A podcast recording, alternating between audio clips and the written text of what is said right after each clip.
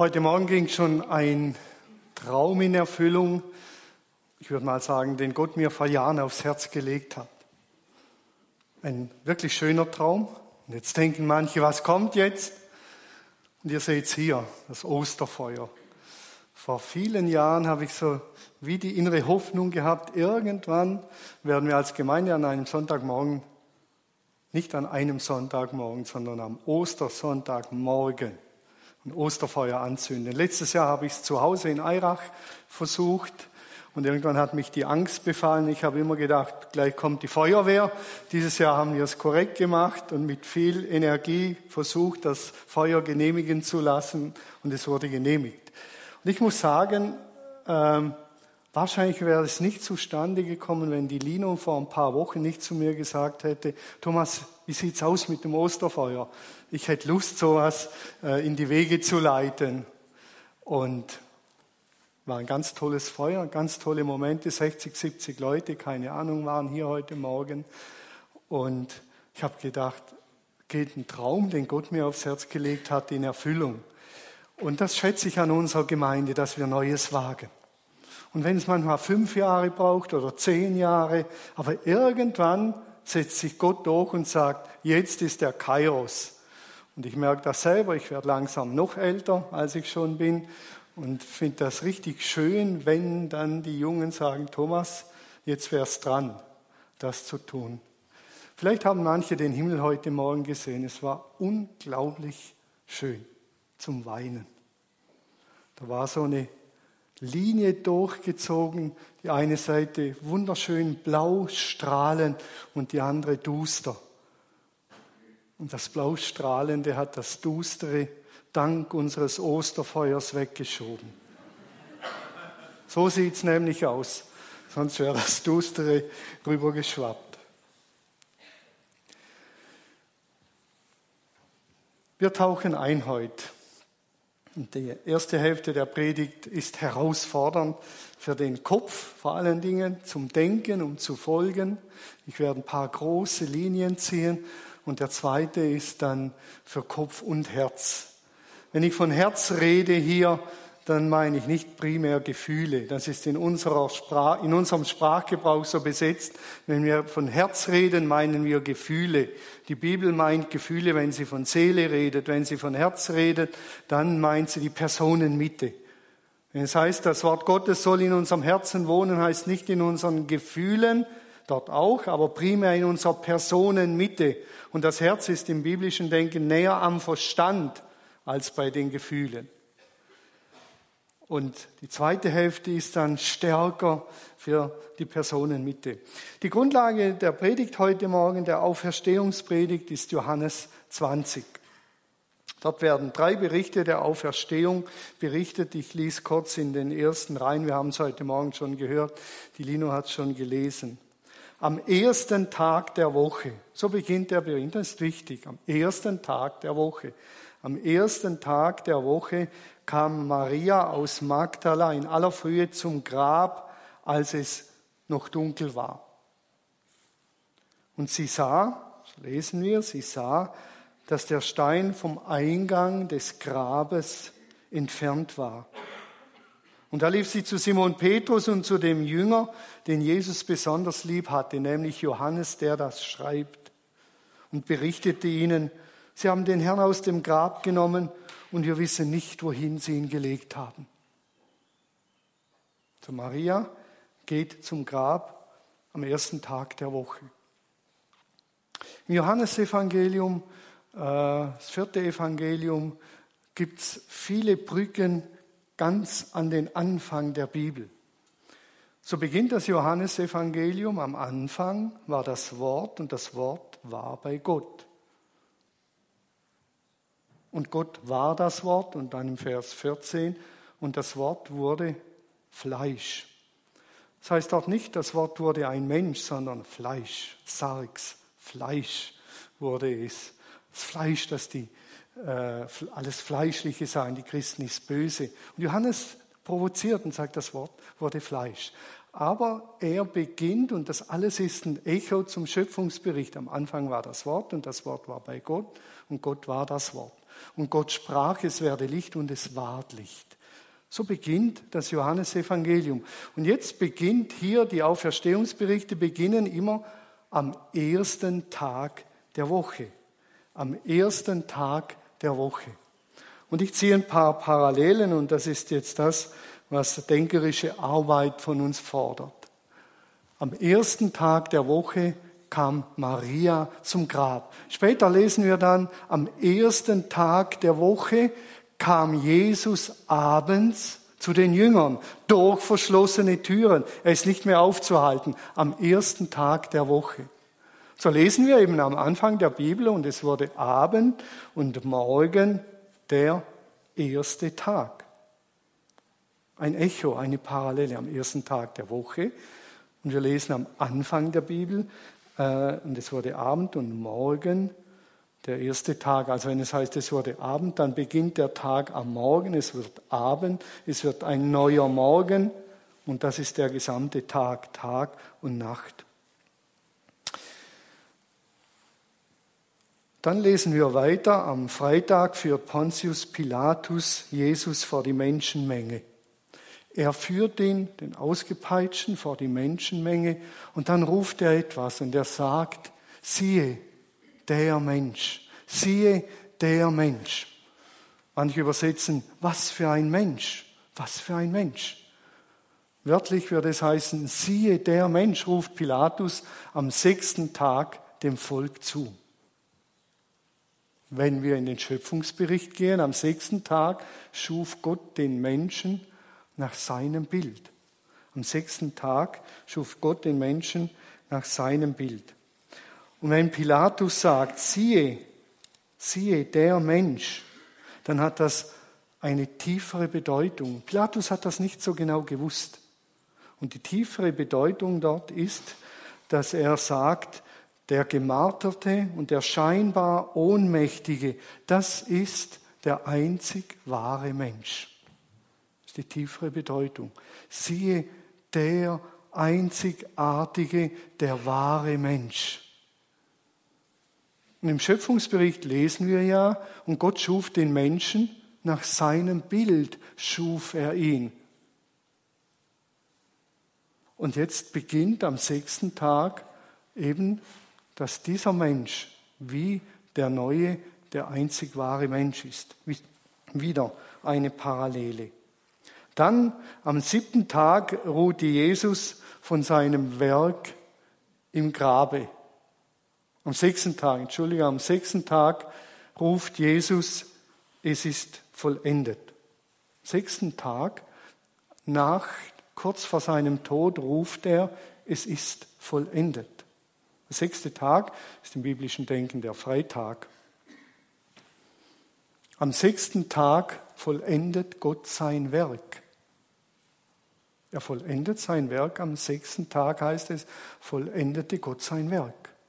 Und Jesus vollendet sein Werk auch am sechsten Tag. Am siebten Tag ruhte Jesus von seinem Werk im Grabe. Das ist der Kasamstag. Am siebten Tag ruhte Gott von seinem Werk. Das ist der Sabbat. Das ist voll krass, die Parallelen, die man hier sieht. Am siebten Tag lesen wir, hatte Gott sein Werk vollendet, nämlich am sechsten, und er ruhte von all seiner Arbeit und Jesus auch. Und nun kann man sagen, ist die alte Woche vorbei. Sie ist abgelaufen, die alte Woche. Und wie begrüßt Jesus seine Leute am ersten Tag der Woche? Er sagt zu ihnen, Friede sei mit euch, Friede sei mit euch. Wie der Vater mich gesandt hat, so sende ich euch. Und dann tut er etwas Spezielles. Jesus haucht die Jünger an und sagt, empfangt den Heiligen Geist. Und was tut Gott, der Vater, nach der Erschaffung des Menschen? er bläst ihm den Odem oder den Geist oder die Geistin, im Hebräischen ist Geist feminin. Gott haucht dem Menschen seinen Geist ein und der Mensch wird ein lebendiges Wesen. Es sind unglaubliche Parallelen, die da Johannes aufzeigt. Johannes hat so ein Fable für gewisse Sachen. Wenn man Johannes liest, dann quetscht er alles in eine siebener Reihe rein. Sieben Zeichen, sieben Wunder. In der Offenbarung, die er geschrieben hat, geht alles durch die siebener Mühle durch. Und Johannes will uns damit etwas zeigen, immer etwas zeigen, auch mit dem. Er will uns etwas zeigen. Man könnte es so sagen, das hier ist Neuschöpfung. Das ist die ursprüngliche Schöpfung und die Neuschöpfung. Und die Neuschöpfung weist extrem viel Parallelen auf zur alten Schöpfung. Das heißt, da ist nicht generell grundlegend nur Neues, sondern da wird etwas erneuert, neu, wiederhergestellt, wie es ursprünglich gedacht war. Und das ist das Werk von Jesus und das geschieht in seinem Leben, in seinem Sterben und in seiner Auferstehung. Wenn wir vom Erlösungswerk Jesu reden, dann fokussieren wir uns aufs Kreuz und bleiben dort. Aber es ist viel mehr das Leben Jesu, die Kreuzigung und die Auferstehung und die Himmelfahrt sind Erlösungswerk. Das ist viel größer. Und wenn wir das so sehen, dann müssen wir uns vielleicht eingestehen, dass wir aus Ostern etwas Privatisiertes, Kleines gemacht haben. Ostern ist privatisiert. Jesus ist auferstanden, also werde auch ich auferstehen. Das war's. Und es ist eine extreme Engführung. Wie wenn ich sagen würde, miteinander verheiratet sein ist, dass wir am Morgen zwei Minuten miteinander frühstücken. Das ist verheiratet sein. Würde jeder sagen, ja, hallo, das kann es doch wohl nicht sein. Hier geschieht viel, viel, viel, viel mehr, als wir uns nur erahnen können. Wir könnten so zusammenfassen, so wie der Vater, so wie das, der Vater das Schöpfungswerk vollendet hatte, so vollendet der Sohn das Erlösungswerk. Schöpfung, es war sehr gut, gut gedacht. Die Menschen misstrauen Gott, kehren ihm den Rücken zu, aber Gott lässt seine Menschen nicht fallen. Und so kommt das Drama des Erlösungswerkes, das eigentlich schon in Genesis 3 beginnt, kommt das Drama des Erlösungswerkes zum Höhepunkt, indem er seinen Sohn sendet, der als Sohn Gottes lebt, Zeichen der neuen Schöpfung setzt, für uns stirbt am Kreuz, auferweckt wird und dann die Himmelfahrt und der Heilige Geist. Das ist ein extrem großes Werk. Und wir sollten es nicht kleiner machen. Und es ist schwer zu erklären, das weiß ich. Ich tue mir schwer. Aber es ist ein extrem großes Werk. Man kann sich natürlich jetzt fragen, aber Thomas, wieso diese Beweisführung? Komm doch gleich zum Auferstehung von uns und alles ist gut. Ich glaube, dass uns etwas verloren gegangen ist. Das Staunen und die Sehnsucht sind Dinge, die einer übersättigten Gesellschaft wie verloren gegangen sind. Das Staunen. In der Theologie gibt es einen schönen Satz, der sagt, das Staunen ist der Anfang aller Theologie. Nur wer staunen kann und staunt, der wird etwas erahnen und erleben. Und hier gibt es nur zum Staunen, ein bisschen zum Verstehen. Ich verstehe ein paar Dinge, aber eigentlich müssten wir staunen und sagen, uh, voll krass, voll krass, was hier geschieht. Voll krass, voll krass. Und aus diesem Staunen entsteht eine Sehnsucht. Herr, lass uns das erleben. Lass uns das erleben. Lass uns diese Neuschöpfung erleben. Im Kleinen und im Großen. Und dann bekommen wir Sehnsucht. Und aus diesen Glaubenssätzen werden dann hoffentlich Handlungssätze. Ich habe das erlebt, als ich so mehr oder weniger in meine Dissertation, in meine äh, Promotion, Doktorarbeit, bin ich mehr oder weniger so reingerutscht. Aber irgendwann entstand so in mir eine Sehnsucht. Und die Sehnsucht war, irgendwann, nach einigen Jahren harter Arbeit, Verzweifeln, Kämpfen, Ringen, war so ein inneres Bild. Irgendwann wird man mir die rote Robe umhängen und irgendwann wird man mir den roten Hut aufsetzen und die Doktorwürde verleihen. Das war eine Vision. Ohne die wäre ich wahrscheinlich unterwegs verreckt, ich sag's mal so. Es wäre ein Rohrkrepierer geworden, die ganze Angelegenheit. Und dann die Sehnsucht, von dem zu profitieren, was ich über Jahre Tiefenbohrungen gemacht habe, gelernt habe, fruchtbar machen für mein Leben, für die Gemeindearbeit und fürs Reich Gottes. Das war die größere Vision. Aber die braucht man. Und ich habe einen guten Freund. Und der gute Freund hat zu mir gesagt, Thomas, der hat selber äh, promoviert in Theologie, und der hat zu mir gesagt, Thomas, es kommen Tage. Da wirst du aufstehen am Morgen und da darfst du dir nur ein Wort sagen, immer wieder, immer wieder. Und das Wort heißt durchhalten. Durchhalten, durchhalten, durchhalten. Und das trifft es auch diese große Vision, dass Dinge neu werden, ich neu werde, die Welt neu wird, die braucht Durchhaltevermögen. Wir denken, wir begegnen diesem Jesus und dann ist zack alles von einem Moment auf den anderen neu. Ja und nein. Da ist was ganz neu geworden. Und dann sagt Jesus, Thomas, durchhalten. Durchhalten, durchhalten. Ich lese gerade den Hebräerbrief lesenswerter Brief. Das Hauptmotto, durchhalten, dranbleiben. Wem das Licht aufgeht, dranbleiben. Die Kräfte der Erneuerung sind in euch, aber sie sind noch nicht voll entfesselt. Dranbleiben, dranbleiben, dranbleiben. Und nicht alles werdet ihr erleben, der Herr wird wiederkommen und dann wird der Vorhang weggezogen und wir werden nur noch staunen. Aber das müssen wir jetzt schon lernen, zu staunen. Das ist die Größe und Weite von Ostern. Das Staunen, dass da viel mehr passiert ist, als dass ich halt irgendwann, wenn ich Glück habe, auferweckt werde. Sondern gibt es einen neuen Himmel, eine neue Erde. Und das Ganze hat jetzt angefangen. Jetzt. Echt ganz, ganz krass. Wir können nur erahnen, welche Steine, welche Steine bei der Auferstehung insgesamt ins Rollen gekommen sind.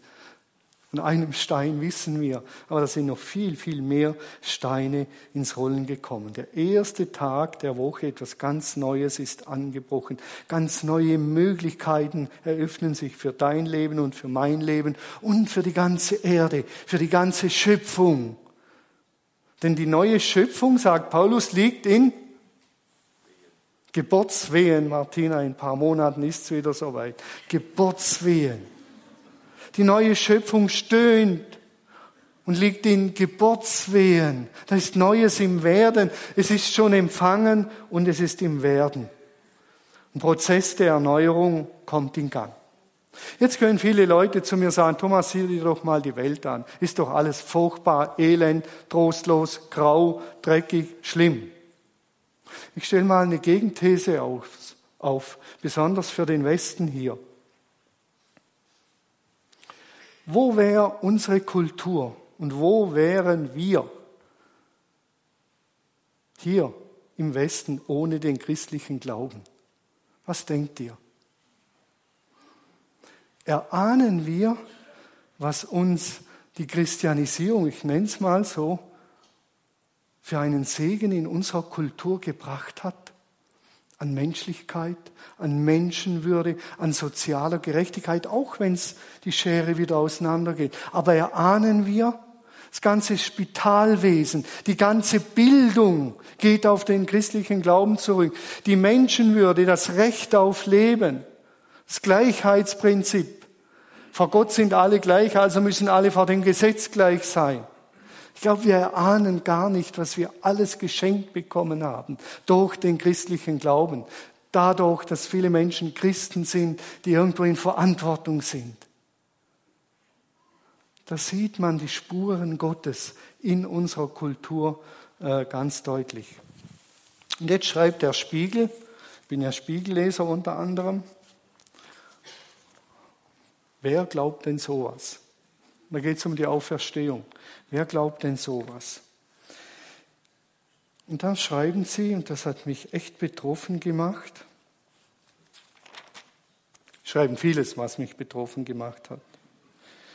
Und dann schreiben sie, Religionsforscher beobachten ein Erkalten des Christentums, vor allem in hochentwickelten Ländern, die ihre Hochentwicklung dem Christentum zu verdanken haben. Verrückt. Verdanken wir dem Christentum und es erkaltet. Über einen längeren Zeitraum betrachtet sind die Veränderungen dramatisch. Sie fallen meist nur deshalb nicht auf, weil sie sich langsam stetig vollziehen. Global betrachtet geht die Tendenz jedoch in die entgegengesetzte Richtung. Die Welt wird nicht säkularer, sondern religiöser. Aber der Westen, der so viel Segen empfangen hat, erkaltet und lässt seine Wurzel liegen. Und das ist verrückt. Das erlebe ich im Großen und im Kleinen. Viele Menschen lernen Jesus kennen und solche Menschen kenne ich, die habe ich begleitet, sind in einer Lebenskrise, sie lernen Jesus kennen, sie kommen raus aus dem Dreck, aus dem Scheiß, können wieder aufrecht gehen, das Leben bekommt wieder Sinn und dann sagen sie, Thomas, ich brauche die Kirche eigentlich nicht mehr, mir geht's wieder gut. Ich gehe mal wünsche euch eine gute Zeit auf der Lindenwiese. Es war eine ganz wertvolle Zeit für mich, da zu sein, Heil und Heilung zu finden. Aber jetzt ist es in Ordnung. Ich verabschiede mich. Du kannst noch ein bisschen hier bleiben, George. So. Ganz krass. Das vollzieht sich im Großen und im Kleinen. Wir schneiden uns ab von den Wurzeln der Neuschöpfung, der Erneuerung. Ganz krass. Wer das Alte Testament liest, der merkt, dass mit Israel immer das Gleiche geschieht. Sie schreien zu Gott, der hilft ihnen, es geht ihnen wieder gut. Und dann fangen sie wieder an, so poplige Goldgötter zu basteln, die man in die Tasche stecken kann und mit sich rumträgt. Und dann fliegen sie auf die Schnauze und dann schreien sie zu Gott, der hilft wieder. Und so geht's immer auf und ab und auf und ab. So geht es ganzen Kulturen. Ich finde das echt krass. Mich hat das nicht frustriert, sondern ermutigt zu sagen, wir wollen auch als Kirche hier an dieser Neuschöpfung festhalten. Und wir wollen diesen Gott erleben. Und wir wollen in den Krisen durchhalten. Und wir wollen, wenn es uns ganz gut geht, erst recht dranbleiben und einen Vorrat schaffen, damit Gottes Reich durchbricht. Das ist die große Perspektive. Das Ganze ist kein Automatismus, sondern es beginnt im Kleinen. Jesus ist nicht gekommen und hat gesagt, so, ich schaffe jetzt neue Strukturen, ich, ich werde König im weltlichen Sinn und dann regiere ich und dann wird Friede sein. Jesus weiß, das funktioniert nicht. Es wird nicht besser in unseren Ehen, wenn wir neue Strukturen schaffen, wenn wir sagen, jeden Montag von 8, also von 20 Uhr bis 22 Uhr ist Eheabend und darf niemand am Handy rumspielen. Da sitzen wir da und reden miteinander. Ist eine gute Struktur, aber die rettet die Ehe nicht. Was die Ehe rettet, ich sage es mal ganz plakativ, ist, wenn das Herz hier neu wird. Der Mensch, der seine Bestätigung holt, indem er arbeitet wie ein Wahnsinniger, dazu gehöre ich vielleicht auch ein Stück weit, dem kann man nicht einfach sagen, jetzt machen wir ein bisschen Selbstoptimierung und dann kommst du mit ein bisschen weniger Arbeit aus. Der Mensch braucht ein neues Herz, nämlich seine Bestätigung von Gott. Dass Gott zu ihm sagt, Thomas, du bist geliebt und das genügt. Aber wie kann das geschehen? Und jetzt kommen wir zum zweiten Teil von Ostern. Der erste Teil ist riesengroß, riesengroß. Neuschöpfung, Neues ist im Kommen, Neues rollt auf uns zu, der Stein ist weg, viele Steine kommen ins Rollen. Es wird neu. Ganze Kulturen wurden geprägt. So sind Demokratien entstanden. Es gibt in totalitären Systemen auf Dauer kein Volksglaube, der auf dem Christentum basiert. Denn dann setzt sich die Demokratie irgendwann durch.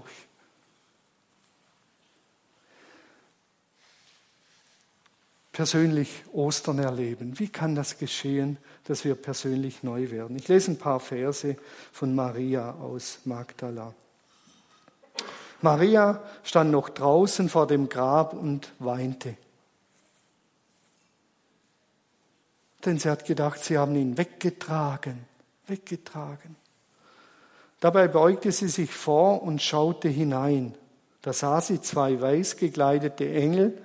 Sie saßen an der Stelle, wo Jesus gelegen hatte, einer am Kopfende und einer am Fußende.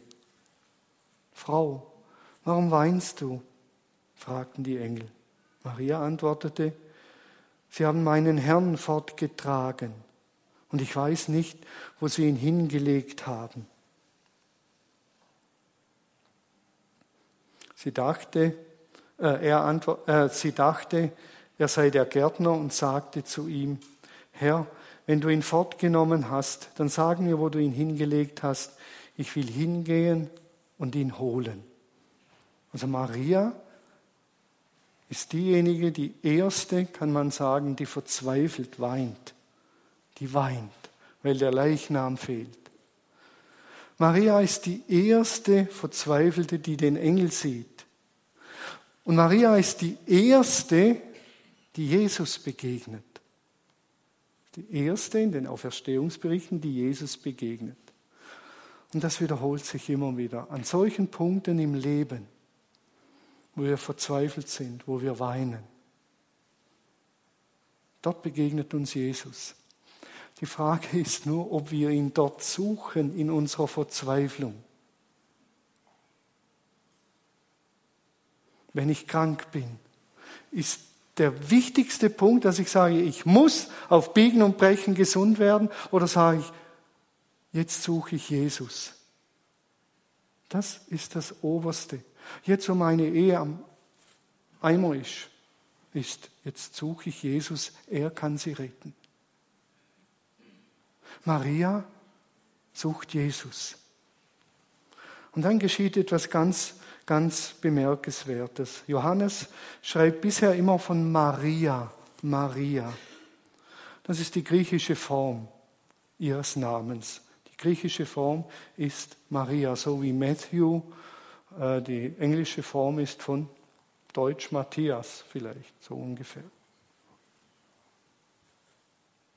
Wenn ihr Johannes lest, wird immer von Maria geschrieben. Unter diesem Namen war sie in der Stadt bekannt und sie kommt zu Jesus, dem Auferstandenen, und sie erkennt ihn ja gar nicht. Sie schüttet einfach ihr Herz bei ihm aus. Den ganzen Schmerz lässt sie bei ihm raus. Und dann geschieht etwas Bemerkenswertes. Steht leider nicht in den Übersetzungen drin. Dann spricht er sie an. Er spricht sie an mit ihrem wirklichen aramäischen Namen. Und er sagt zu ihr, Mariam. Mariam. Miriam könnte man auf Deutsch übersetzen. Das ist ihr aramäischer Name Mariam. Der griechische Text wird im Grundtext griechisch geschrieben, ist von Maria die Rede und dann sagt Jesus zu ihr Mariam. Und so steht es im griechischen Grundtext Mariam. Und das ist ganz speziell. Ihr erinnert euch vielleicht in Gethsemane, betet Jesus. Und auch dort dasselbe. Der griechische Text wird auf einmal mit einem aramäischen Wort unterbrochen, nämlich Abba. Abba spricht er ihn an. Bei der Kreuzigung, Daniel hat es gesagt, Eli, Eli, lama sabachthani. Dort, wo es ganz wichtig und bedeutend wird, schreiben die, die Griechisch schreiben, auf einmal Aramäisch. Mein Gott, mein Gott, warum? Dreimal kommt das vor. Und das kommt bei Maria vor. Und das hat eine Bedeutung. Mariam, Mariam, sagt er zu ihr. Ich lebe und du wirst auch leben. Ich bin ganz bei dir und ich kenne dich. Es war für sie wie ein Schock. Woher weiß der meinen wirklichen Namen? Und was sagt sie zu ihm? Auch wieder aramäisch. Sie sagt zu ihm, Rabuni. Rabuni. Unglaublich. Wie viel Nähe in diesen zwei, drei Worten hineinkommt. Der Herr des Lebens, der Herr der Schöpfung, spricht Maria mit ihrem Namen Mariam an. Es wäre wie wenn er mich mit meinem Spitznamen ansprechen würde, den meine Mutter mir gegeben hat. Ein ganz spezieller Name. Ich sage ihn jetzt und ihr vergesst ihn wieder. Meine Mutter hat zu mir gesagt, Massele, Massele, Thomas Massele. Und wenn Jesus zu mir kommt, sagt er Massele, Bub, Junge.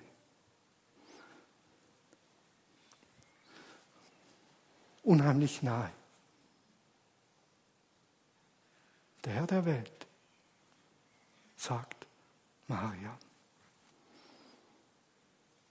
Und er sagt zu dir, keine Ahnung, Tine, wahrscheinlich nicht Martina, Tine, wie auch immer. Und Daniel sagt er vielleicht Daniel. Daniel, ich weiß es nicht. Beka. Nochmals Beka.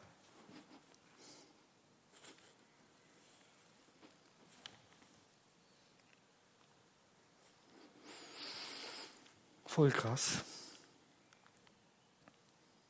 Und heute Morgen will er jeden und spricht jeden mit Namen an. Ganz persönlich. Vielleicht mit dem Namen, den jeder Einzelne nur kennt. Der Herr der Welt, der am Anfang war, durch sein Wort geschaffen hat.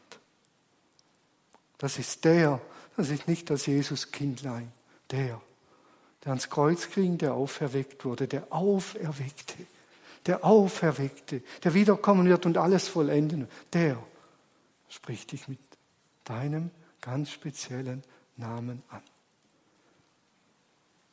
Unglaublich eng und unglaublich intim. Die erste Erfahrung habe ich gemacht in der Verzweiflung auf dem Bienenberg, wo ich Studium schmeißen wollte, wo ich verzweifelt bin am Glauben, an der Bibel, nicht mehr glauben konnte. Da ist er mir begegnet und diese Erfahrung trägt durch bis heute. Und er hat gesagt, Thomas.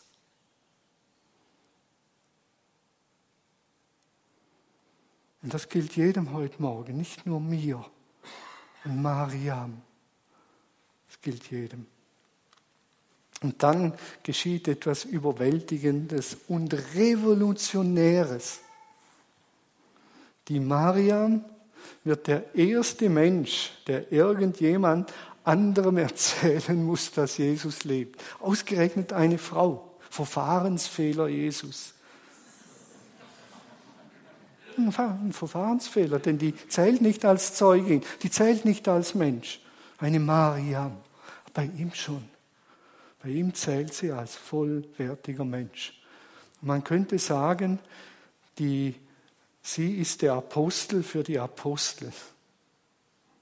Denn sie geht zu den Aposteln und sagt, Jesus sendet mich zu euch, ihr ungläubiges Gezogse. Er lebt, er lebt. Mich hat er mit Mariam angesprochen. Sie ist der Apostel für die Apostel, eben ein Verfahrensfehler. Normal hätte das mit Petrus geschehen müssen. Ganz krass. Und das Zweite, in aller Kürze, die Zeit drängt. Unglaublich. Jetzt sind wir beim ungläubigen Thomas, nämlich unglaublich. Der zweite, dem er begegnet, ist Thomas und der dritte Petrus. Thomas, das wissen wir alle, er will handfeste Beweise. Er will mehr als Sonntagsparolen. Thomas sagt, erst wenn ich die Wunden sehe, hier, hier und hier die Seite, erst, erst dann, wenn ich meine Hand in die Wunden legen kann, hier und hier, erst dann Erst dann, glaube ich. Und vorher könnt ihr mir erzählen, was ihr wollt. Jesus selber hat gesagt, es sind viele Schwindler unterwegs und Lügner. Erst dann, erst dann, erst dann, glaube ich. Vorher nicht. Und das sagt er auch der Mariam. Und was tut Jesus? Er geht auf diesen Thomas zu und er spricht zu ihm er sagt zu ihm, Thomas, leg deinen Finger auf meine durchbohrten Hände und sieh sie dir an. Gib mir deine Hand und lege sie in meine Seite. Zweifle nicht, sondern glaube. Unglaublich. Ich finde das so gewaltig. Wieder der Herr der Welt, der am Anfang der Schöpfung war, der inkarnierte, fleischgewordene Gott, der hier lebt, der Wunder getan hat, der getötet wird, der auferweckt wird, der zu Rechten des Vaters gehen wird. Er geht auf diesen Zweifler zu. Und er sagt nicht, Daniel, komm zu mir. Du musst halt hier raufkommen. Er geht runter. Wieder geht er runter auf diesen Daniel zu. Ich kenne seine Bekehrungsgeschichte. Jesus ist auch auf dich zugegangen, du nicht zu ihm, nur ein bisschen. Bei dir sowieso. Und dann sagt er, leg deine Finger in meine Wunde.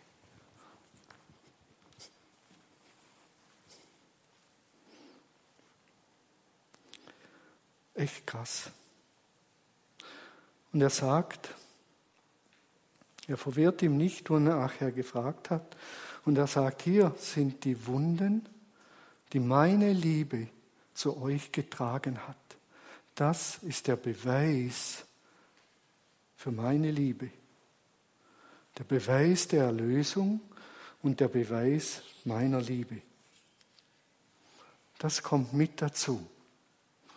Ich habe hier Johannes 3,16 stehen für diejenigen, die es nicht wissen, jetzt vielleicht erschrecken. Und Johannes 3,16, so sehr hat Gott die Welt geliebt, dass er seinen einzigen, einzigartigen Sohn hergibt, damit jeder, der an ihn glaubt, nicht verloren geht, sondern ewiges Leben hat.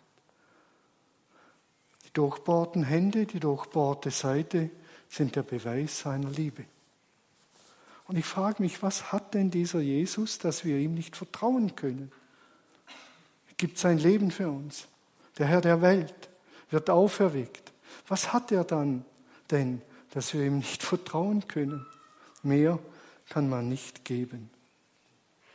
Und was sagt Thomas zu Jesus? Ich lasse es offen, geht nicht mehr zu. Was sagt Jesus? Mein Herr und mein Gott. Mein Herr und mein Gott. Maria sagt, Rabuni, Meister, Herr, mit dir will ich künftig durchs Leben gehen. Du bist mein Lehrer, du bist mein Meister, dir folge ich nach. Und das sagt Thomas, mein Herr und mein Gott.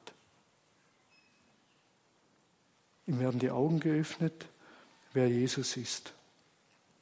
Selbe mit Petrus würde zu weit führen, das noch auszuführen.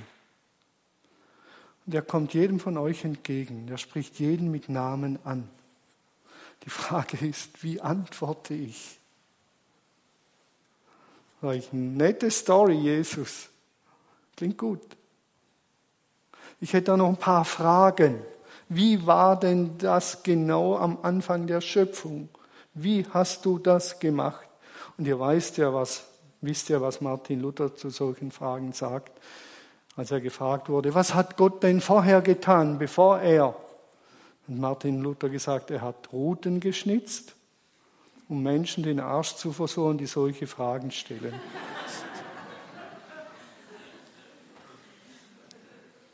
Jesus fragt und er fragt. Ich glaube, dass auf diesem Weg Ehen gerettet werden können. Ich glaube, dass auf diesem Weg Menschen von Süchten frei werden. Ich glaube, dass auf diesem Weg Gesellschaften und Gemeinschaften, Völker neu werden können. Auch wenn es ein Prozess ist. Und ich glaube, dass wir neu wertschätzen miteinander umgehen können auf diesem Weg. Davon bin ich überzeugt.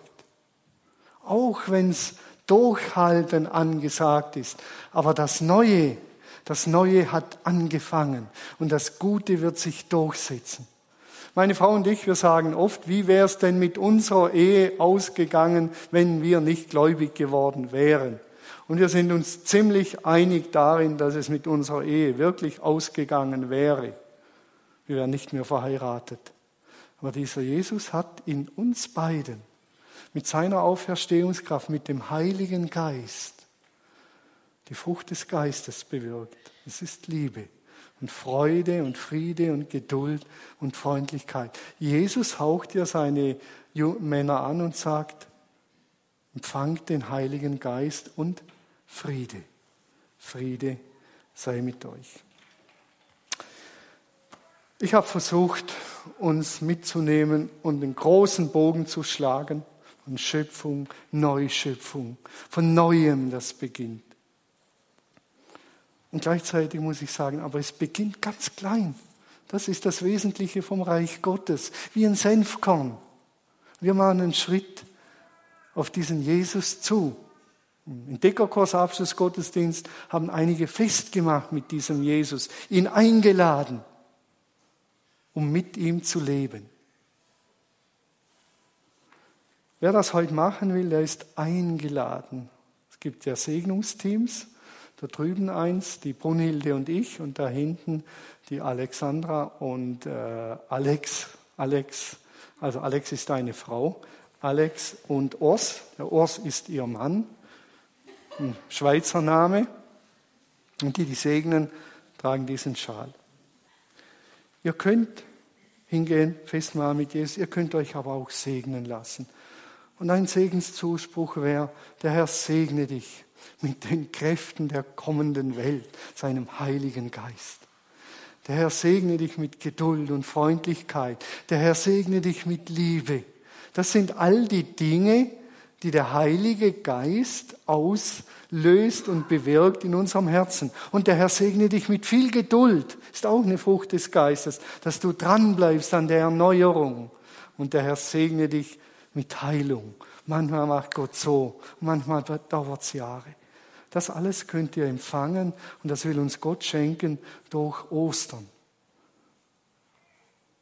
Das Leben Jesu, die Passion, die Leidenszeit, der Tod zu unserer Erlösung, Befreiung, die Neuwerdung, die er uns in der Auferstehung zeigt.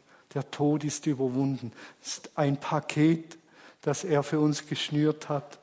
Das müssen wir immer wieder abholen und dann gebrauchen. Ich bete jetzt und dann seid ihr auch eingeladen, mitzusingen mit erhobenen Händen und Halleluja. Das ist Grund zum Halleluja schreien. Und Lasst euch segnen. Die neue Welt ist im Anmarsch, unaufhaltsam und Gott wird sein Werk vollenden. So, jetzt bete ich. Lieber Vater, ich danke dir für diesen gigantischen, gewaltigen Ausblick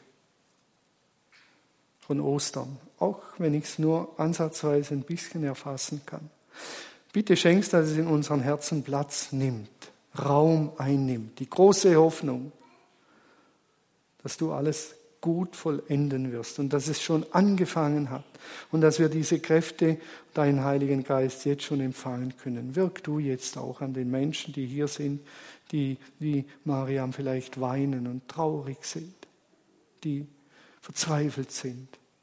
Sprich du sie an mit ihrem Namen. Sag du Mariam oder Gerd oder Uwe, wie auch immer. Und dann nimm sie an die Hand und geh mit ihnen durchs Leben. Und Vater, segne auch uns, segne, dass wir in deinem Namen reden, nicht in unserem eigenen. Und nicht nur im Namen der zu Segnenden, sondern in deinem Namen. Dass Heilung, Veränderung geschehen können. Danke, dass du derselbe bist und bei uns bist durch deinen Heiligen Geist. Amen.